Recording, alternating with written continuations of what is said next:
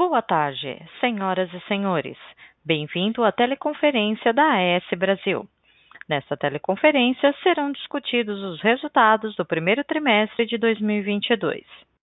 A área de RI da AES Brasil também informa que o release e a apresentação de resultados estão disponíveis no site da companhia, por meio do endereço ri.aesbrasil.com.br.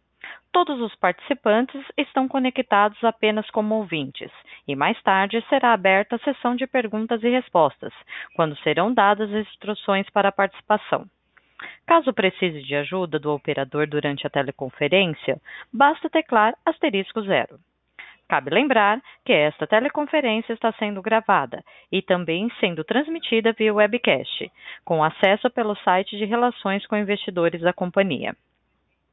Em nome da AES Brasil, gostaríamos de esclarecer que quaisquer de declarações que venham a ser feitas durante essa teleconferência com relação às perspectivas dos negócios, projeções e metas operacionais e financeiras da companhia são meras previsões baseadas nas expectativas atuais. Tais expectativas podem ser alterar função de variáveis como condições de mercado, desempenho econômico do país e dos mercados internacionais.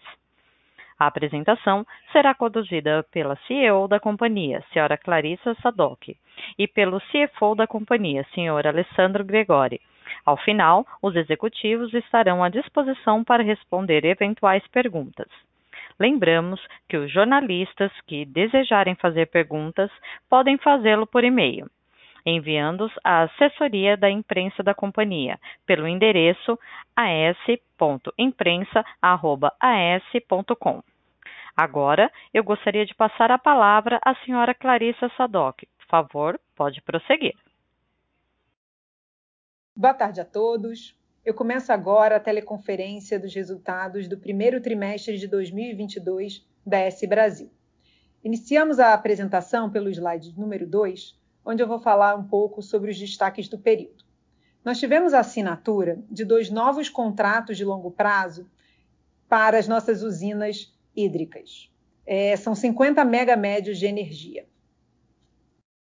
Vamos falar também sobre a nossa estratégia varejista. Nós já somos um grande varejista no mercado brasileiro e ao longo desse ano tivemos uma evolução bastante relevante. Passando para a construção, né, falando um pouquinho de Tucano, nós já, nós já iniciamos a fase final de construção, estamos agora comissionando os primeiros aerogeradores. Olhando para o nosso pipeline Greenfield, nós estamos adicionando até 305 mega no nosso complexo de Cajuína. Nós adquirimos uma região é, que fica fronteiriça ao nosso parque e estamos adicionando então esse novo pipeline ao mesmo complexo, ganhando assim sinergias. Olhando para o CAPEX do ano, nós temos 2,8 bilhões de CAPEX esse ano, e tivemos duas entradas de caixa relevantes no período. Então, a gente assinou o segundo contrato, o segundo acordo privado de investimento é, de 360 milhões e fizemos também a captação de 1,1 bilhão de reais no mercado brasileiro para construção, já olhando para Cajuína. Passando agora para o capítulo de clientes, no slide 4, a gente dá um pouquinho mais de detalhes sobre os novos contratos na energia hídrica. Né? Então, foram dois novos contratos, um de 20 megamédio e outro de 30 megamédios, é, e ambos os contratos são de 10 anos, energia convencional no Sudeste. Né? Que, que a gente está aproveitando esse momento de mercado, né? essa janela de mercado, onde a gente percebe um aumento no preço da energia nova, um aumento no CAPEX, que está gerando um aumento desse PPA de longo prazo, para contratar a energia existente em contratos de longo prazo, né? com contratos de 10 anos. A gente tem aqui um preço para os primeiros anos é, próximos a 170 reais. Ele tem depois um, um decrescem um pouco no, no médio prazo e chega a um preço médio aí próximo acima de 150 reais para essa energia que é convencional. Passando para o slide número 5, a gente fala aqui um pouco mais, então, sobre o mercado varejista. Né? Então, além das, dessa frente principal da companhia, que endereça e busca os grandes clientes, a gente também trabalha nesse nicho de mercado de clientes menores, que é o que a gente chama de varejo. Então, a expectativa, nossa expectativa é que o mercado varejista no, nos próximos anos deve crescer mais de 10 vezes, principalmente após abertura de mercado. Hoje, ainda existe um grande potencial de clientes que já poderiam ter migrado para o mercado livre, mas ainda não migraram. Então, hoje, já existe mais de 15 mil clientes que já podem migrar e que têm um potencial de mais de 7 GB médio. É, e com a abertura do mercado, além desses 15 mil, podem vir mais 182 mil clientes com uma energia equivalente a 5,1 gigamédios. Então, a nossa expectativa é que essa migração vá se acentuando ao longo dos próximos anos, mas a gente já está posicionado, já estamos muito bem posicionados nesse mercado. Aliás, já somos o segundo maior varejista do país e começamos a ter esse crescimento de números de cliente ano após ano. Então, hoje, esse ano, né, em 2022, nós assinamos 6,2 megawatts médios em contratos, com, 3, com 13 novos clientes. Então, em 2022, nesses primeiros quatro meses do ano, nós já assinamos um volume superior ao que a gente fez é, ao longo de 2021 todo, mostrando aí essa aceleração que eu mencionei há pouco. Então, esse é um mercado grande e que a gente tem buscado nos diferenciar tanto através de tecnologia quanto inovação, tanto em software quanto em hardware. E eu vou falar um pouquinho mais sobre isso no final da apresentação. Passando agora para o capítulo de crescimento, começamos falando sobre Tucano. Tucano é o nosso ativo em construção mais avançado, são 322 mega que estamos construindo na Bahia. Nós já temos 69% do projeto construído, concluído. É, no trimestre passado eram 59, agora são 69. Nós temos 14 aerogeradores totalmente prontos, dos 52. Além desses 14, mais 5 montados até a nacelle, faltando apenas as pás, e mais 11 montados com T1, T2 e T3. Temos toda a parte elétrica pronta e civil, faltando só a finalização. A entrada em operação do complexo Tucano ocorrerá é, faseada agora, já em 2022, ao longo do segundo semestre. Nós estamos muito satisfeitos com a evolução do processo de construção desse parque. É, como toda obra dessa magnitude, é, ainda mais em época de Covid, tem apresentado alguns desafios, mas nós tivemos também é, surpresas bastante positivas ao longo dessa construção. Um exemplo que eu posso te dar é em relação à alavancagem do projeto. A nossa alavancagem ultrapassou 80%. Passando agora para o próximo slide, é, eu, vou passar atualização sobre Cajuína, que é o nosso complexo do Rio Grande do Norte. Em Cajuína, nós temos 684 mega em construção nós dividimos Cajuína em fases, por ser um complexo muito grande. Então, tem uma primeira fase de 313 mega e uma segunda fase de 370 mega. É, são 120 aerogeradores aqui de 5,7 mega que estamos construindo com a Nordex. O CAPEX para a fase 1 já está 100% contratado e a fase 2 está praticamente 100% contratado, falta apenas é, a finalização do BOP civil. Nós temos é, já 13% do trabalho civil feito na fase 1 e 5% dos trabalhos na subestação, uma delas, né, na subestação de Caju, é, já concluídos. Então, dando um pouquinho mais de detalhes, né? Eu falei agora da subestação de Caju, já, já fizemos toda a fase de terraplanagem e agora a gente está começando as fundações. Olhando para o lado das plataformas e acessos, concluímos também a supressão vegetal e a terraplanagem. Estamos iniciando agora as escavações para a fundação dos aerogeradores. No BEI de conexão, é, nós já concluímos também toda a parte de mobilização, implantação dos canteiros de obra e estamos agora prontos para iniciar a parte civil, a parte das fundações. Então, nossa expectativa é iniciar a montagem dos aerogeradores já no final desse ano, já no segundo semestre desse ano, e estamos também é, trabalhando junto com os nossos fornecedores, trabalhando junto com a, com a Nordex, acompanhando a fabricação das nacelles, das pás e todos os equipamentos necessários. No próximo slide, a gente traz aqui o nosso portfólio como um todo. Então, a gente tem hoje em operação 3,7 GB de ativos, sendo 28% ativos eólicos e solares. Estamos construindo mais 1 GB entre Tucano e Cajuína, que nos levará a 4,7 GB, subindo o eólico e solar para 43% do nosso portfólio. Além disso, a gente traz aqui um pipeline é, de 1,3 GB prontos para serem é, contratados e entrarem para construção, tão logo a gente assine contrato com os nossos clientes, o que nos levará a um portfólio de 6 GB com é, mais de 50%, né, 56% em eólico e solar. Nós temos ainda um pipeline de outros 1,7 gigas em, em, em, projetos que ainda não estão prontos e por isso a gente não coloca aqui. Mas na prática, o nosso pipeline chega a 3 gigas entre, entre pipes já prontos para serem comercializados e pipes ainda em desenvolvimento. Nesse pipe de desenvolvimento inclui inclusive as plantas híbridas.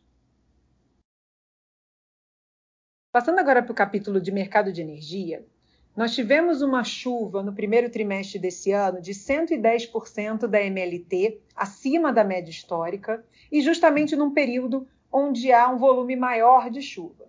O segundo trimestre também tem vindo forte, é, bastante acima do ano passado. Abril, a chuva foi de 86% da MLT.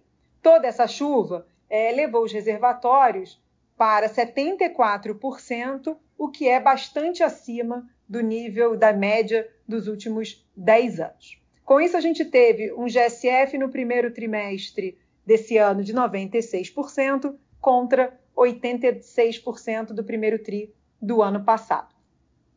Passando para as eólicas, né? Em relação aos ventos, a gente vê Alto Sertão bastante em linha com o mesmo volume de ventos do ano passado e também em linha com a média dos últimos oito anos. É, ventos, Mandacaru e Salinas, a gente percebe que ventou um pouco menos. Olhando para a irradiância, para os nossos ativos solares, né, a gente tem Guaimbê é, com uma irradiância um pouco inferior à do ano passado, porém, Boa Hora e Água Vermelha acima da irradiância do, do ano anterior. Então, na soma dos três ativos, a gente vê um volume maior também de radiância.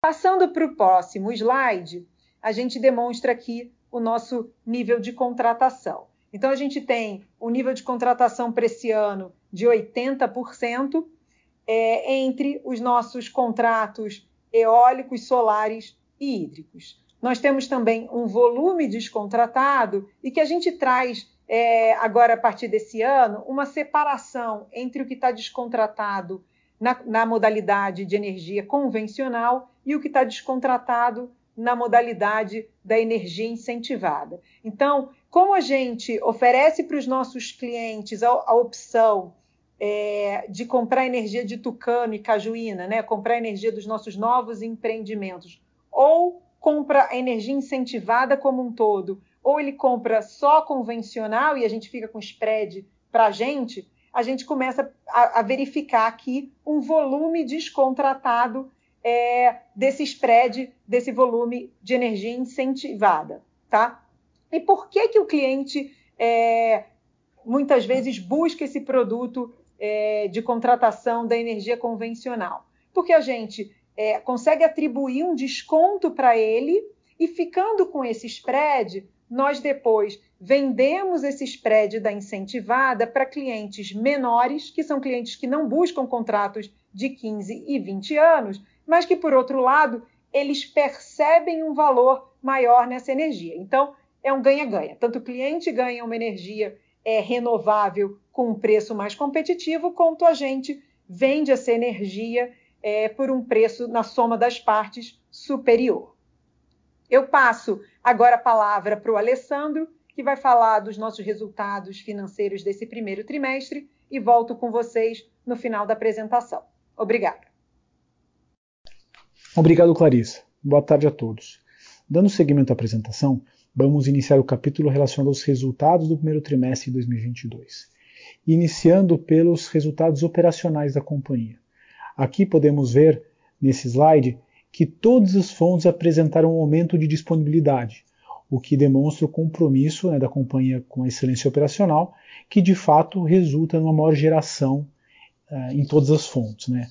Além do efeito da disponibilidade, também temos a entrada em operação né, de novos projetos eólicos que foram adquiridos, que é o caso né, de Mandacaru e Salinas. Então, o resultado das atividades de M&A também que vem né, aumentando o portfólio e trazendo mais ativos em geração, assim como também tivemos aumento né, da disponibilidade de recursos, como no caso dos produtos solares, e também o maior despacho das hídricas, em função da melhor condição hidrológica da companhia.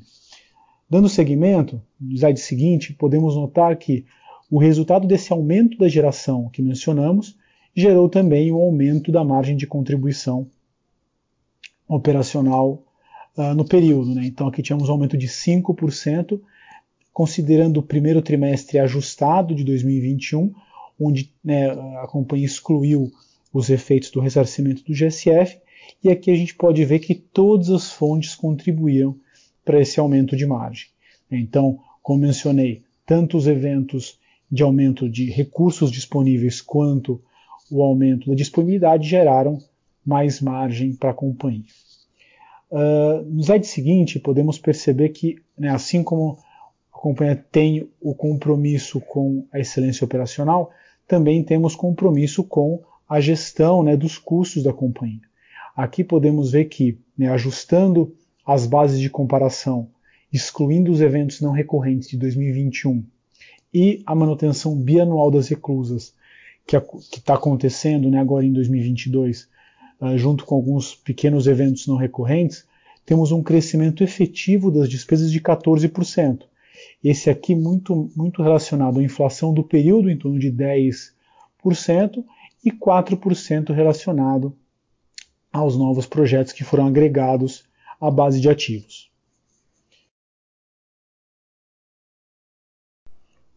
Dando continuidade à apresentação, né, podemos ver no slide de resultados uma evolução positiva, né, quando comparamos o primeiro trimestre de 21 com o primeiro trimestre de 22, de 2% em termos de EBITDA e 3% em termos de lucro.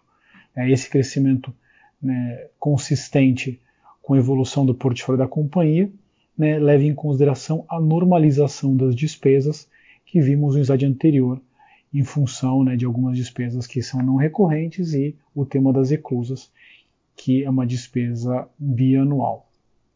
Bom, uh, no slide seguinte, podemos observar a estrutura de capital da, da companhia. Né? Então, originalmente aqui a gente tem a estrutura organizacional, onde a gente tem a AS Operações e os ativos de Greenfield.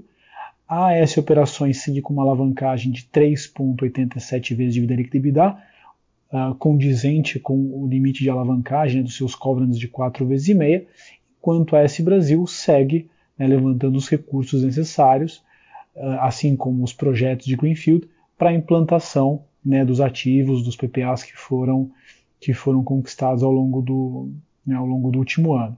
Então, né, a estrutura de alavancagem da companhia segue adequada né, para implantar sua estratégia de crescimento, assim como a, né, a estrutura de endividamento consolidada.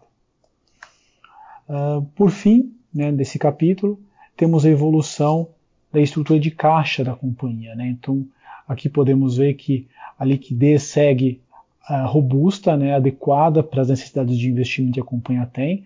A companhia fecha o trimestre com caixa consolidada acima de 2,2 eh, bilhões de reais. Né, esses recursos oriundos tanto da geração de caixa operacional quanto da entrada de recursos através né, das parcerias ou da parceria adicional que fizemos e da captação uh, adicional né, que nós fizemos ao longo do trimestre de 1.1 bi. Isso tudo faz com que a estrutura de caixa siga adequada né, para implantação dos projetos que a companhia, que a companhia vem desenvolvendo. Bom, uh, esse é o último slide. Devo a palavra para a Clarissa e agradeço a atenção de todos. Obrigada, Alessandro. Passando para o próximo capítulo, nós concluímos a nossa apresentação falando das nossas perspectivas. Então, nós seguimos focados nas nossas avenidas de crescimento, seja no Greenfield, seja no M&A. Estamos aqui buscando crescer de forma que a gente traga novos ativos com retorno de pelo menos 12% real alavancado. Então, do lado do Greenfield, nós percebemos um interesse bastante grande dos nossos clientes no produto autoprodução. E do lado do M&A, nós temos focado em ativos onde a gente pode fazer diferença, onde podemos fazer um turnaround dos ativos, seja do ponto de vista operacional ou do ponto de vista financeiro, e com isso gerar o retorno adequado que nós buscamos.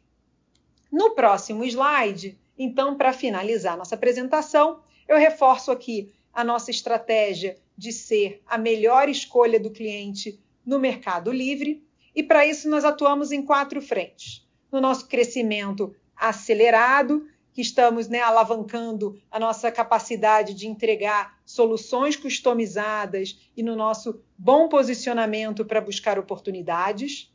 A nossa frente de construção, onde fazemos uma gestão minuciosa e bastante próxima com os nossos fornecedores. Isso é essencial para que a gente garanta o comprimento do cronograma e do orçamento. É essencial também a gestão ativa do nosso portfólio com inteligência de mercado e a estratégia comercial integrada para o processo de tomada de decisão, e tudo isso com os mais altos padrões ISD e responsabilidade. Eu agradeço mais uma vez a presença de todos e passo agora para a nossa sessão de QA. Obrigada. Senhoras e senhores, iniciaremos agora a sessão de perguntas e respostas. Para fazer uma pergunta, por favor, digitem asterisco 1. Para retirar a pergunta da lista, digitem asterisco 2. Lembramos que as perguntas recebidas pela plataforma webcast e não respondidas nessa teleconferência serão respondidas posteriormente pela equipe de RI. Por favor, aguardem enquanto coletamos as perguntas.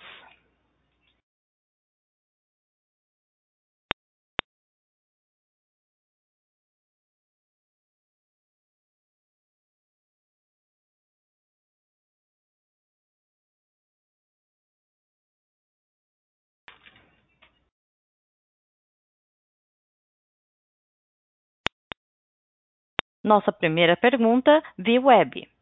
Com relação ao cenário hidrológico, a companhia entende que tal situação já está normalizada? Devemos ver uma diminuição do volume de compra de energia já no curto prazo? Obrigada pela pergunta. É, bom, acho que a gente tem dois assuntos aqui, né? Um é a situação hidrológica, né? sem dúvida, a, a, último verão a gente viu uma, um volume de chuva muito superior ao ano anterior, então a gente teve aí um volume de chuva de 110% da média histórica no primeiro trimestre. É, isso leva reservatórios para níveis mais confortáveis e redução do nível é, de despacho térmico e, consequentemente, redução é, é do, do, do, impacto do GSF. Né? A gente passa a ter uma geração hídrica maior. É, por outro lado, a gente fala do nosso nível ótimo de contratação. Então, é, a gente, ano passado, fez uma revisão desse nível ótimo, onde a gente identificou que é melhor estar num nível de contratação hídrica próximo a 80% e não 85%, e por isso fizemos ajustes no nosso portfólio, tanto do ano passado quanto desse ano. É, Para os próximos anos, a gente já está nesse, nesse nível que a gente entende ser ótimo e, portanto, a gente não deve ver é, é, o mesmo volume de compras de energia. Né? Então, quando eu estou falando nível ótimo, é o nível ótimo para a gente entrar no período úmido é, pré-ano corrente. Né? Naturalmente, durante o ano e durante o período úmido, o, o, a gente ajusta o nosso portfólio em função da realidade da chuva, em função também das posições long e short dentro do, do, do próprio ano.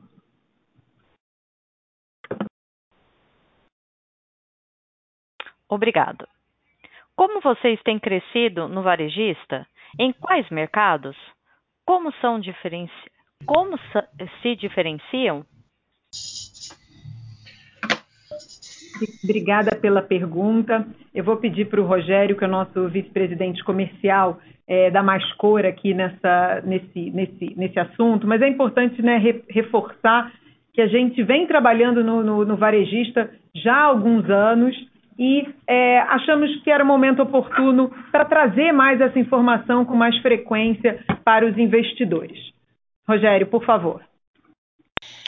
Tá bom, Clarissa. Boa tarde, boa tarde a todos e obrigado pela pergunta. E realmente a, a estruturação do comercializador varejista é uma iniciativa que nós já temos em, em andamento há mais de três anos aqui na IES, e ela é uma aposta para um futuro que tem se apresentado cada vez mais próximo. Né? O comercializador varejista vai ser o principal canal que vai viabilizar a abertura do mercado para os consumidores com carga abaixo de 500 kW, aí pelo menos de grupo A, né? E para quando acontecer essa abertura de mercado, nosso objetivo é estar 100% preparado, por isso que já há três anos nós temos dedicado esforço, principalmente de estruturação de produtos né, flexíveis para um cliente de menor tamanho e plataformas digitais que garantam agilidade facilidade para contratação.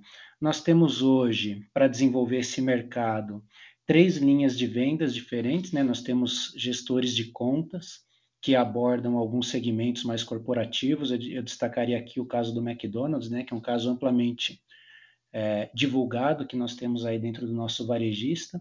Nós temos a nossa plataforma eletrônica, né, a nossa venda no nosso canal, no nosso portal de venda online, onde o cliente pode fazer todo o processo de migração, toda a contratação online.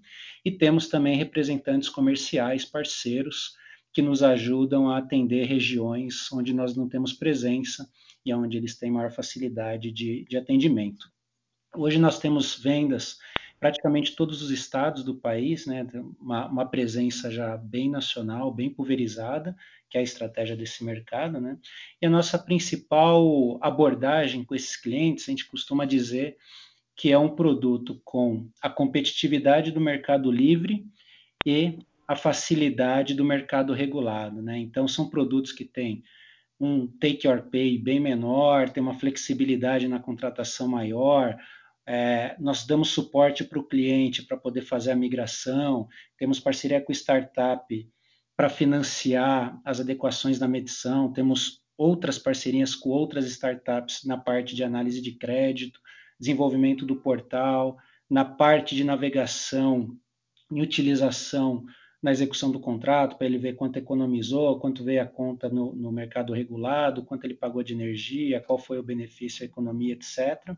Nós estamos agora em fase de teste com um dispositivo para auxiliar esses clientes a fazer um monitoramento, tanto agregado quanto até mesmo desagregado do consumo, para que eles possam entender melhor o consumo e terem insights de como ter um consumo mais eficiente, mais racional e, e realmente, como foi, foi, mostrado nos slides, né, a gente tem se posicionado muito bem, já, nós já ocupamos a segunda posição do mercado varejista aqui do país, e com crescimento muito acelerado, e essa é realmente um, um segmento em que a gente vê a maior oportunidade, uma das grandes oportunidades de crescimento no curto prazo aí para a companhia. É uma, uma frente de trabalho que tem caminhado bem, Clarissa. Muito obrigado pela pergunta e estou à disposição.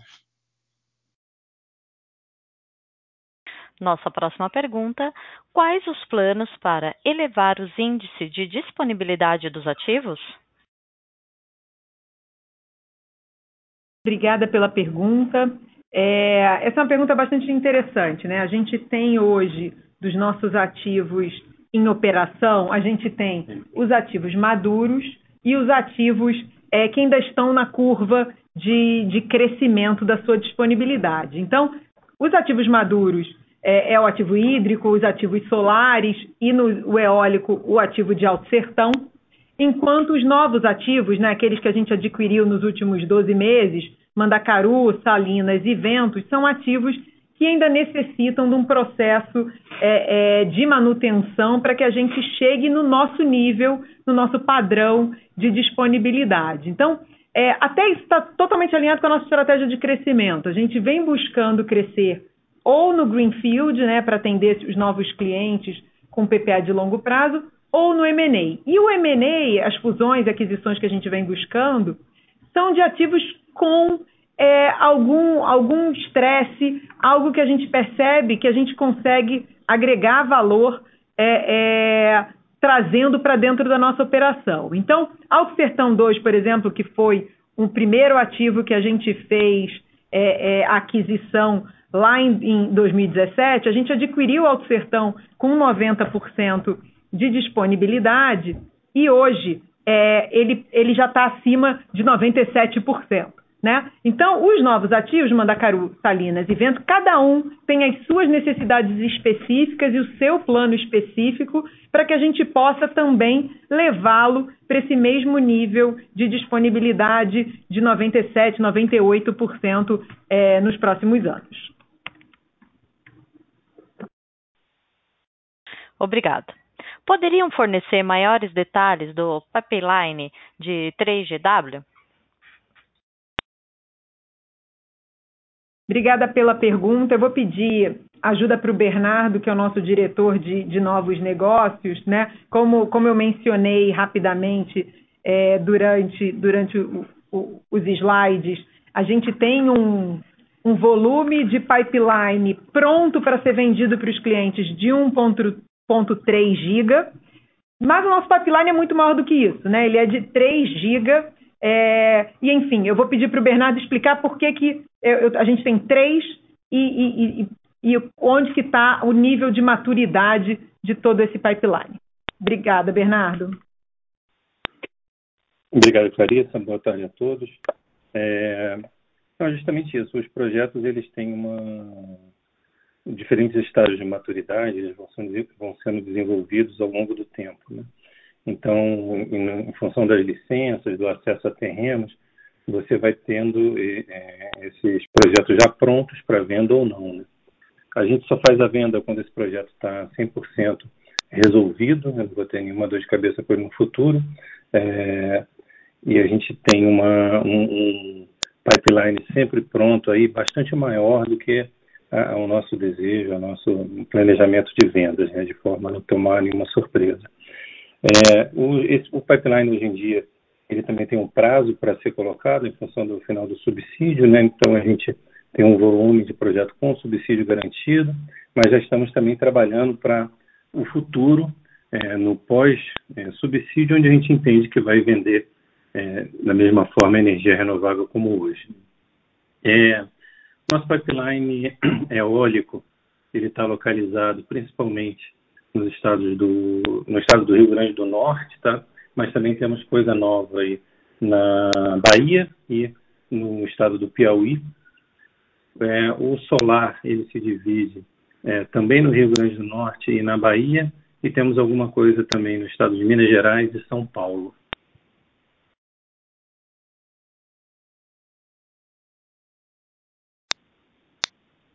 Obrigado quais são os impactos que a companhia vê em relação ao PL 414? Eu vou pedir agora a ajuda do Carlos Pompemeyer, que é o nosso vice-presidente jurídico e regulatório, mas antes de mais nada, é importante eu mencionar né, que a nossa visão é muito positiva em relação a esse projeto de lei 414, que visa a modernização do setor. E eu peço para o Carlos, então, dar, dar, mais detalhes aonde a gente está vendo essa, essa, essas oportunidades. Obrigado, Clarissa. Obrigado pela pergunta uh, do ouvinte. É, como a Clarissa bem colocou, é, o, o, projeto de lei é é, tem a alcunha de projeto de modernização do setor. É, a companhia vê com muito bons olhos a iniciativa é, e tem expectativa com relação a, alguns pontos, enfim, tem vários pontos é, no projeto de lei, porque ele lida do setor como um todo, mas especificamente nos parece positiva a, a iniciativa de separação entre lastro e energia, que pode proporcionar é, oportunidades para uma remuneração mais adequada é, do gerador de energia. A própria abertura do Mercado Livre, proporcionando uma abertura maior, um, um alcance maior dos consumidores que possam migrar para esse Mercado Livre. É, e também a própria renovação antecipada das concessões, que, caso confirmado que o projeto vire lei, ele abre uma possibilidade para que as companhias interessadas possam é, aderir é, antes do prazo e, e conseguir é, é, chegar a um acordo com o governo para é, estabelecer o, as condições para que, para que as concessões sejam renovadas.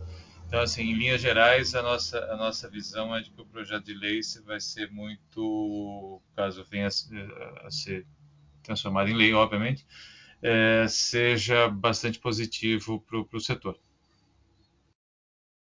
Obrigado. Obrigado. Caso avance a discussão da renovação das concessões hídricas, vocês têm alguma referência do valor de indenização a quem tem direito? Obrigado pela pergunta. Meu nome é Alessandro, eu sou o CFO da companhia. Uh, o ano passado a gente contratou um parecer de um especialista a respeito do assunto e chegamos à conclusão que a companhia tem direito à indenização pelo valor original contábil dos ativos uh, e em cima desse valor contábil se aplica a inflação. Né? Então a gente chega numa referência acima de 3 bi de indenização. então isso é um valor significativo é, que pode ser considerado ali no contexto da, dos ativos hídricos que a companhia tem. Obrigado. Lembrando que para fazer uma pergunta, por favor, digite asterisco 1. Continuamos com as perguntas via web. Permaneço confiante na gestão. Somente senti falta da previsibilidade de distribuição de proventos ou não. Existe algo no radar para 2022? Obrigado.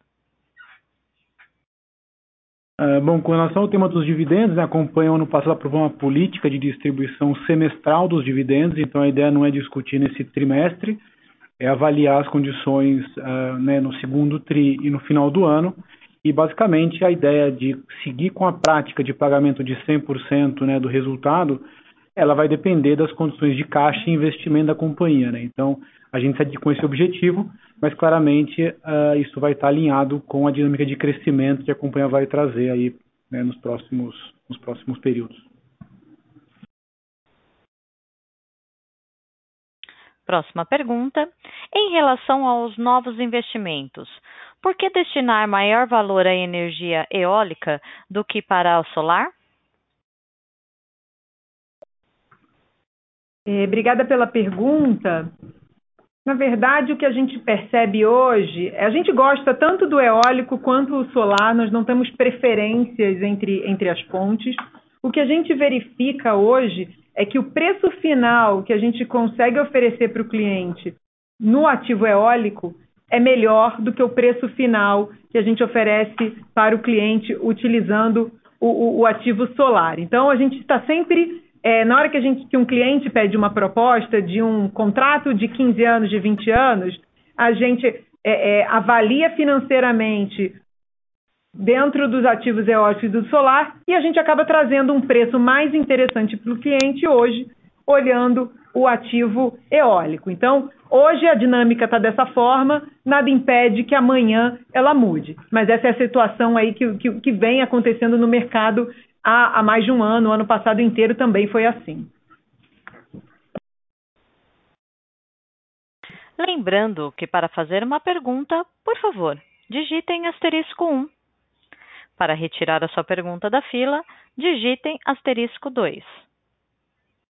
Por favor, aguardem enquanto coletamos novas perguntas.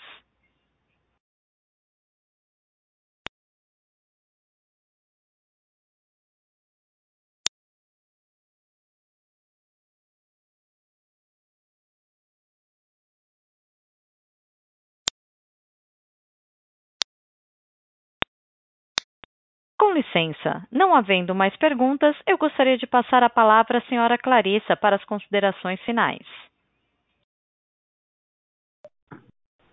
Obrigada mais uma vez a todos. É, eu, Alessandro, a diretoria toda da companhia e o time de relações com investidores é, está aqui para responder outras perguntas que, que venham a ter nos próximos dias. Fiquem à vontade de nos procurar. Uma boa tarde para todo mundo e um bom final de semana. Obrigada. A teleconferência da AES Brasil está encerrada. Agradecemos a participação de todos e tenham uma boa tarde. Obrigada.